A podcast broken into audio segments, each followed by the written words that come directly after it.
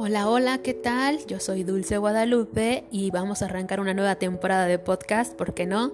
Y en esta ocasión te voy a leer un cuento que se llama La maestra de los niños malos, publicado por Celia Rodríguez Ruiz, que es una psicóloga y pedagoga. Espero que lo disfrutes y reflexiones acerca de este maravilloso cuento.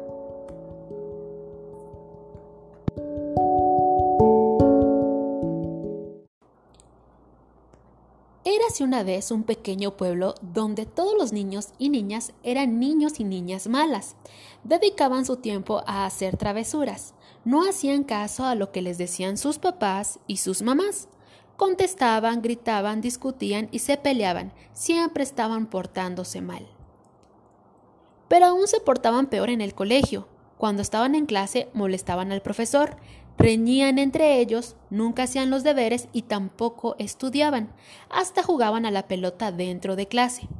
Muchos maestros venidos de todo el país e incluso llegados de distintos rincones del mundo pasaron por el colegio del pequeño pueblo, intentando enseñar a aquellos niños y niñas malos.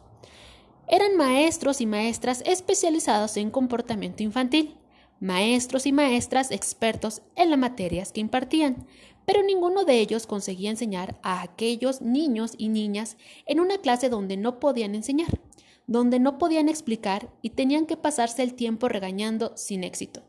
Todos ellos y ellas se fueron desesperados aguantando apenas el curso escolar. Las mamás y los papás estaban también desesperados y muy preocupados, no conseguían que los niños y niñas se portasen bien, y parecía no haber profesor o maestro en el mundo capaz de enseñar a aquellos niños y niñas. Un año, justo antes del comienzo del curso, llegó al pueblo una nueva maestra. Su nombre era Anacleta Cuchufleta. La nueva maestra no parecía ser tan experta como los anteriores maestros y maestras que habían pasado por el pueblo. Solía llevar el pelo despeinado, a veces aparecía con un calcetín de cada color y siempre se desplazaba en bicicleta. Antes de comenzar las clases, los habitantes del pueblo pensaban que no duraría más de un mes como maestra de los niños y las niñas malas. El primer día de clase apareció vestida de verde, con un calcetín amarillo y otro naranja. Los niños y niñas estaban preparados para portarse mal, ya que era la única manera de comportarse que conocían. Cuando entraron al aula, se sorprendieron al ver que la nueva profesora había apartado todas las mesas y en su lugar había puesto una alfombra en el suelo. Sentaros en la alfombra, les dijo Anacleta Cuchufleta a los niños y niñas. Los niños malos y las niñas malas se sentaron en el suelo y hasta ellos mismos se asombraron al comprobar que ninguno desobedeció a la maestra. Antes de comenzar la clase, la nueva maestra preguntó uno a uno su nombre y otras cosas cómo, cómo es lo que les gusta hacer, cuál era su color preferido, qué cosas les asustaban, etc. Todos los niños y niñas participaron y respondieron amablemente, sin molestar y sin pelearse a las preguntas de la maestra. Uno de ellos dijo entonces Pero esto no es una clase, así no nos vas a enseñar nada. Y la maestra respondió Antes de enseñaros, tengo que conoceros saber cómo sois, saber que ya sabéis lo que os gustaría saber y cómo aprendéis. La primera clase terminó y los niños y niñas se fueron a su casa. Ya desde aquel primer día los papás y mamás se sorprendieron porque los niños y niñas parecían más tranquilos, algo más obedientes y menos malos. Siguieron los demás días de clase y la nueva maestra cada día sorprendía a sus alumnos.